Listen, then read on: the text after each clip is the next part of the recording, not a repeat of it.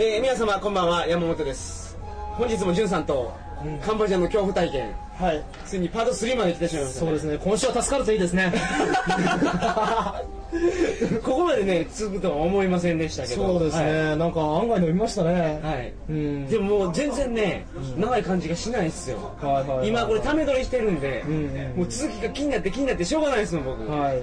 まあ僕ね、この話するのは初めてじゃないんですけど、はいあのー今週第3話ですよ。トータル1時間近く話してるわけですけど、はいはいそれでもね、体験の全部は語れないんですよ。だからこれ3話話してても、結構それなりにこう、ギュッと圧縮してますから、はいもう一周だけちょっとお付き合いいただきたいということでね。はい、はいはいじゃあ本日も、えーオープニングではほとんど、えー、とまあ脱線せずにそのまま本編に行きたいと思います、はい。それでは鳥かご放送始まります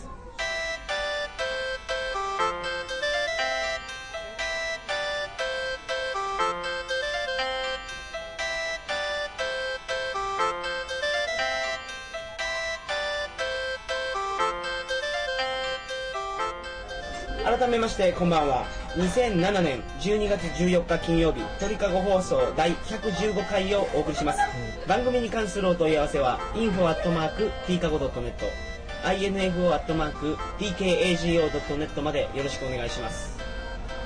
というわけではい。3週目になりました。そうですね。ここでまたあらすじを1週目から振り返りますね。すべきですか？無理です。無理ですよね。もうまあ、はい。僕今拳銃強盗に会っていて、えーとんでもないところ、えーこう人気のない工業地帯に連れてきてしま連れてこられてしまって、えーそこの工場の人などに助けを求めたんですけれども誰も助けてくれませんっていうところで今話が止まってるんですあと野犬には常に狙われてる。そうですね。はい、で、まあ、工場の人たちもいつ敵に回るかわからないと。その周りが敵だらけの中さあどうやって生還すればいいんだというようなところが、まあ、今週のお話なんですけれども、ちなみにこの時点でですね、うん。あの時間の経過がどれくらいかあったと思うんですえーっとですね。今何時ぐらいですか？多分2時半とか。2時半ぐらい。ん。夜中ですねまだ。そうですね。真っ暗。真っ暗です真っ暗です。で早速本題に入ってください。はい。えー、まあその工場の人は助けてくれないと、まあ、はい。23軒回って、はい。悟った僕は、はまあ、それでもですねやっぱりここでとどまってるわけにはいかないわけですよ。だってじーっとしてるだけで常に野犬に狙われてるのを感じてますから、はい。もう本当どうしようもない感じなはいわけですね、はいはいでとにかく帰らなくちゃいけないと。はい。思ってですね、はい。あのー頭を振り回転させました。はい。でするとですねはい。たまに車が通ることに気がついたんですよ。なるほど。たまに。はい。えー、10分15分に1回とか、トラックですね。多分工業地帯ですから搬入搬出のトラックかなと思うんですけれど。あそれはだからちょっと安心ですよね、うん。だから強盗が通ってるわけじゃないということが分かると、うん。もしかしたら山賊が通ってるかもしれないじゃないですか、うんでもそれじゃないと。うんまあそうですね。工場に資材を入れる働く車が通ってると、でも分かんないんですよ。工場に入ってるところは見てないですからね、はいはいただの長距離トラックかもしれませんし、まあそもそも薄暗くてトラックかどうかもよくわかんない感じなんですけどそれでですねあのヒッチハイクしようと。面白いから、うん。ででもですねあのーシチュエーション考えると、はい。この状況でトラ止まってくれるトラックって普通いないわけですよ。いないですね、ええ。しかも僕外国人じゃないですか、まあ、これがプラスなのかマイナスなのかわかんないですけど、はいまあとにかくね止まらない方が安全ですもんねトラックにとっては。夜中にねそんねそうですよ。もうここ向こうだったら止まらないと思いますよ本当にね。だからまともな方法じゃ止められないと思ったんですよ。はい。僕はねあの武田鉄矢になりました。あ！101回目のプロポーズやりましたよ前に飛び出す作戦やそうです。あのこう大の字になってですね。大の字じゃないや。こう手を両手両足広げて「止まれ!」とはい道に立ちふさがって、はい。行くんだったら俺を引いていけと。なるほど、すいませんあの武田鉄矢 この古いんで結構このドラマ。が そうですね。これ聞いてる若い方知らないと思うんですよね。はいはい、じゃあ山本さんにモノマネでもしていただけますか？無茶ぶり。やなそれはほんまに。この前話してた。そうね武田鉄矢がね浅野優子。浅野敦子ですか敦子ですかね。敦子の方にですね、はい。求婚をするために、ん。トラックに突っ込むわけですよ。はいはい。僕は 無理。すいません無理でした、はい、というわけで、まあ、それと同じようにですね。まあ僕は死にませんってやつですよね、はいはい。今のモノマネじゃないですからね、はいはい。うん。似てました似てました。まあまあまあでもね、まあうん、一応前見てるだろうしそうそう引き引かないだろうと。思って待ってください死にかけてってのもしかしてそれですか？いやいやいや違いますよ。でまあ止まったんですよね。さすがにそこまでやったら、あ止まってくれたんやうん、トラックね。でもねやっぱり英語まるっきり通じないわけですよ。うん。であのこう前に立ちふさがあるじゃないですか、はい。そこで一回止まりはするんですけど僕がその話すために脇に行った途端にそのトラック逃げ出そうとするんですよ毎度毎度、ああ怖いですもんね。そう関わり合いになりたくないみたいな関わりないになりたくないっていうか強盗やと思う。まあね。まあねまあまあでもこっちも必死なわけじゃないですか。もうお前しかいないみたいなノリですから、はいはい。こう運転席の方にこうよじ登ってこう助けてくれと。こう怖いわやっぱりそれ。いう感じででも開けてくれないんですよやっぱり。はい。でもこう窓だけこうちょっと少し開けてくれるようなウィンドウだけね、はい。感じで英語通じない中またジェスチャーですよ、はい。俺はもうやばいやとこうどこでもいいからお前どっか行くんやろと、はいはい。ねえ鮭のあるところに連れてってくれやと、はいはい。ねであのーその時に僕もうカンボジアの地名全く分かんないですからプノンペンの地名ね、知ってるのがキャピトルゲストハウスと,、えー、とカジノナーガだけだったんですよ。宿との名前カジノの名前しか知らないそうそうそう。何をやってるんですか？その運転手どっちも知らんくてもうどうしたらええねんって感じではいはい。キュトーンとされてね、でもういやいやもうやっぱり俺は関わりになりたくないと「のけ!」って感じで、はい。あのー放り出されましてうん助けてくれず、はい。っていうようなことがまたこう繰り返されるわけですあさっきの何度か。そうそうはい。工場と同じで、はい。で3代目。はい。えー同じような展開があったんですけど、はい。一つ違うことがありまして。はい。あのですね子連れやったんですよ、三代目は。そう。はい。えー3歳とか4歳ぐらい。で,、はいはい。ね、で僕ねそこでね頭フル回転しましてですね、はい。これやと。男の子と友達になってしまえばええやとそしたらそう無限にはできんじゃろうと。なるほど。お兄ちゃん今困っとるんじゃっていうところをですねそれを子供にフルアピールちょっと待ってください。2週目2週目ちょっと僕怖かったんですけど、なんで最初目こんなお笑いにいや必死なんですってなるほど本人は。必死の話になってくるとちょっと面白くなってきたんですかね。はい。なるほど。はいすいません。本人は必死なんですよ、男の子と友達大作戦そうそうそうそうそう。結構はい。そうでそしたらですねあのーもうそのトラックのうんちゃんは全力で困りながらも、い、やまあ悪いやつじゃなさそうかな みたいな感じになってね子供好きじゃないですか、はい。はい。はい。表面表面的には。そうそうそう。そうで乗せてくれたんですよやっとこなるほど。うところが、僕が知ってるのはキャピタルゲストハウスとカジノナーガだけ、はい。地名が伝わら伝わらないのはもう一緒ですから、はい。困り果ててるわけですようんちゃんね、はい。でそしたらねなんかこううんちゃん同士の仲間っていうのがいるらしくてさっきね僕を放り出したトラック2台目のトラックになんかね無線かなんかで連絡を取ってなのかな、追いついたんですよ。はいはい。で2台目のトラックと3台目のトラックでこう相談してるんですよ、はい。またなんかまたさっきのバイクのね話みたいなちょっと嫌な展開じゃないですか、はいはいはいもうドッキンドッキンしながらね、でももう今度こそと思ってますから、はい。もういやうこのこの子供と慣れ合いを取っていけば間違いないと。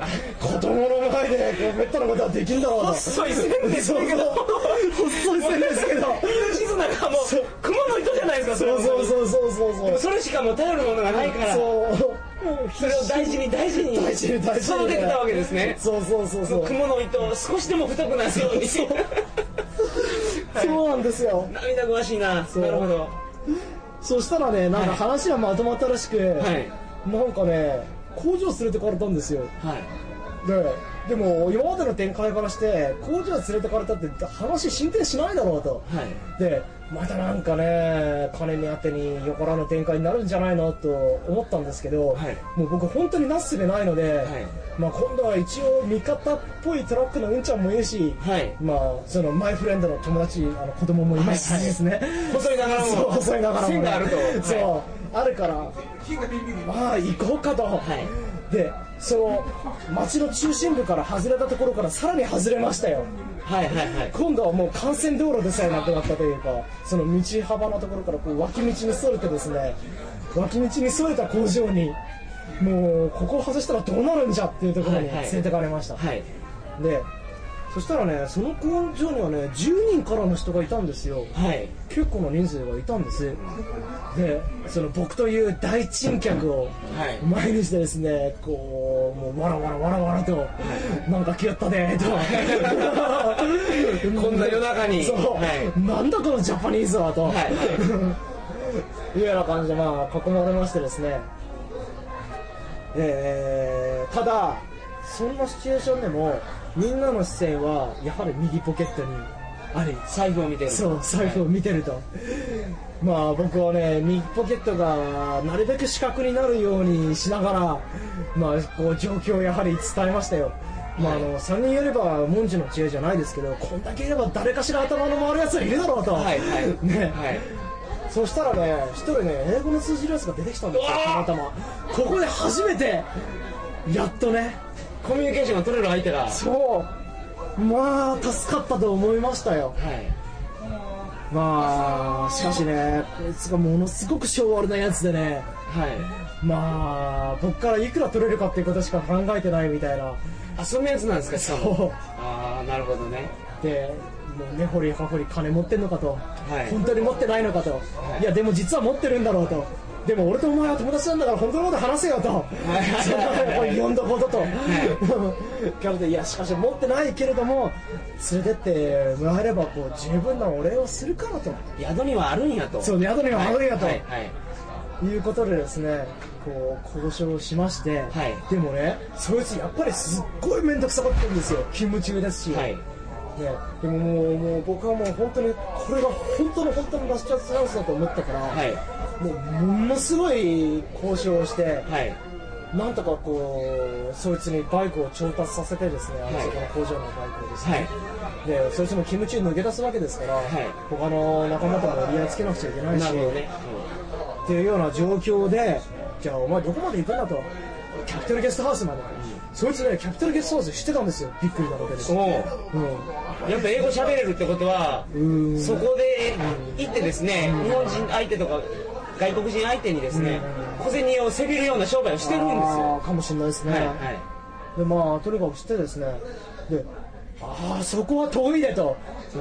こあのっから言うと。そうそうそう。実際ね1時間弱かかったんですよね帰るのにおおバイクでね、はい。うんもう見えない道ですしそれなりに低速走行しなくちゃいけないですね、でまああのーそこからは、えーライトがつかないバイクとか、あのバイクそのバイクがパンクしてしまってまた工場に戻ったりとか、はいはい。っていうような波乱万丈がありながらも、はいもうちょっといい加減まとめに入る感じで走りますけれども、はい。はいはいえー、とホテルに戻れたんです。戻れた。戻れたんです。おめでとうございます。はい、さてここであの最後の一山がはい。あるんですけれども、こいつに報酬払わないかんと。うん。そうですね。まあそれもあるんですけれど。あそれじゃないんですか？はい。えっ、と現金だけ持ってかれたって話しましたよね。はい。はい。あのそっち側のポケットにホテルの鍵入ったんですよははなるほどね。だからねその強盗にねホテルの鍵持ってかれてしまってるんですよ。はいはいはい。でねあの僕は部屋の中入れないわけじゃないですか、はい。その前にそのホテルの門から中も入れないわけですよ、はい。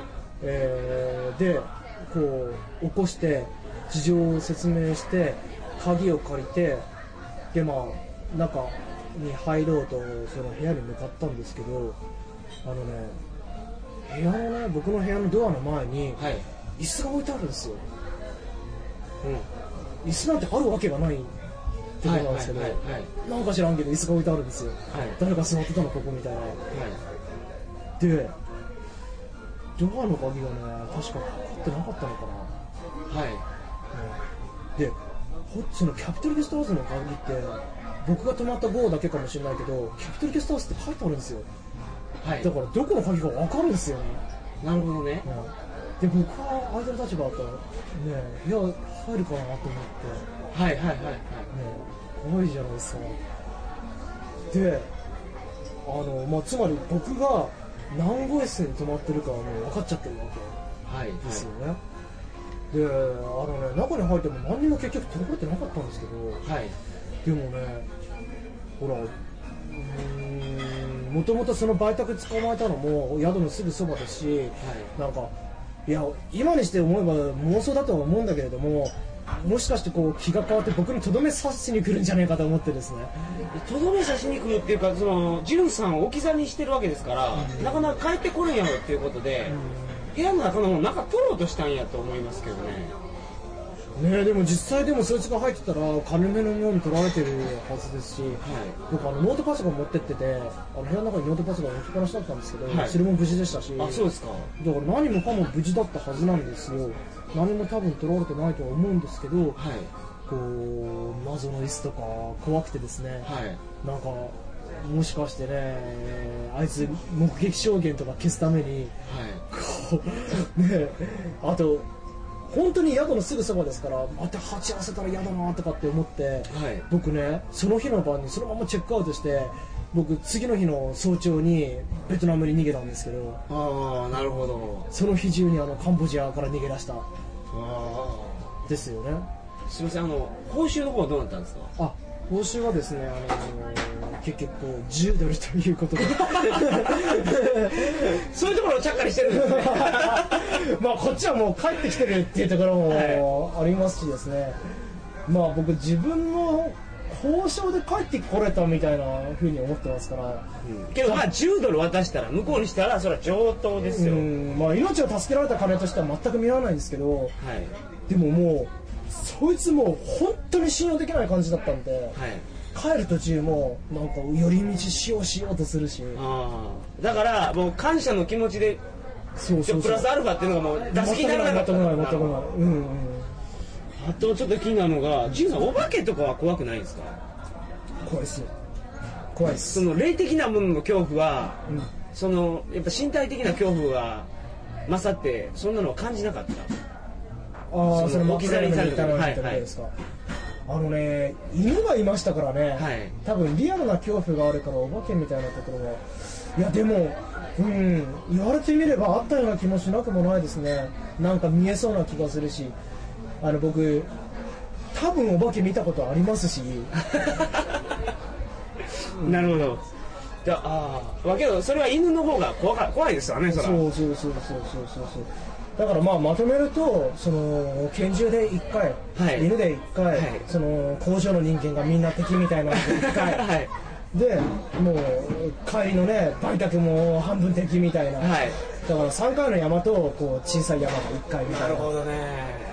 感じの経験をしましたよと、けど被害額としてはうん、だから2 3 0ドルプラス10ドルですよね、うん、ああとまあホテルの鍵の弁償代はあるにはあるなはいはいはい。で今振り返ってですね、それはいい経験でしたか？うん。ねそうなのかな。これは確実に潤さんの中でですね誰に話してもですね、みんながもう身を乗り出して聞いてくれる話ではあるじゃないですかまあそうですね。拳銃強盗っていうのがちょっとキャッチーではありますよね。まあ僕ね正直言うとね、はい。その郊外に連れて行かれるっていうまさに今危機に向かってる段階でも、はい。こことかで美味しいって思ってたんですよ。で拳銃強盗危ない。に会った直後もいやこれ生きて帰れたら美味しいなとかって思ってたし、はいはい。うん。40ドルでその話を僕買えるんやったらですね 僕の話ができるんやったら買いますわ。まあまあね。ただその経験をしたくないですね。まあね。まあね僕、まあ、語れないようなちょっとラジオで語るにはどうかなっていうようなこう人生のピンチなんていうのも他にもありましたけどもあそうなんです二度としたくないような感じではありますよね、もう本当に竹のはぎとか。まあね。どうも。まあだから、僕のね座右の銘って人生滑り込みセーフみたいな。なるほど。ですけどまあとりあえずセーフではありましたしね、はい。うん。いやこのねカンボジア恐怖体験。この3夜にわたって、はい。はい3週間にわたって話してもらいましたけど、すいません。お付き合いいただいてありがとうございとます。ても面白い話でした。ありがとうございます。はい。はい。というわけでえーと以上ですね。なんか、はい。追加しとく情報とかうん。あのね売宅自体信用しない方がいいと思います、はい。えー特に本当に夜の売宅は、うん。えーなるべく2人で乗りましょう。1対1の売宅だとあの昼間でもねシチュエーションによってはやばいと思います。あの旅慣れてると結構なんだかんだ大丈夫大丈夫っていう感覚あるじゃないですか、はい。で実際大抵大丈夫なんですけどあのそれはあくまでも運がいいだけですから皆さん気つけましょう。あとカンボジアのプノンペンで夜出歩くのはなるべくやめましょう。そうですね。はい、で次週はですねジュンさんにカンボジアで あの気持ちいい方のお話を。ああそうなんですか。全開のお話もこれはしていただかないと。そうですか、はい。なんか僕飽きられてるんじゃないですか。いや全然全然全然。この話がこういう話が好きな人には あのまあその好評なんですけど、でジュンさんに出てもらったらですね、はいはい。期待している男の子がですねカンボジアどうなんやと。まあ僕も山本さんもリスナーの反応分かんないで喋ってるんで、僕なんかあの特にビギナーで不安でしょうがないですよね。こんなの楽しいんかなと、だからあの面白かったよって言ってもらえるとなんかすごく励みになってそうですね。あのまた出よう感想をいただければ、そうですね。僕としてもとてもやる気が出ますので、はいはいはい。どうぞよろしくお願いします。はい。年末にねあの年賀状を書くついでにうん。もう1行2行のメールでいいですのでね。送っていただくと。あと、はい。クリスマス相手してあげてもいいよとか。ですね わかりました、ははい。い、そういう方も募集しておりますので、はい。どうぞよろしくお願いします、えーそれでは次週の放送は12月21日鳥かご放送第116回を皆様お楽しみに。はい。それではおやすみなさいませ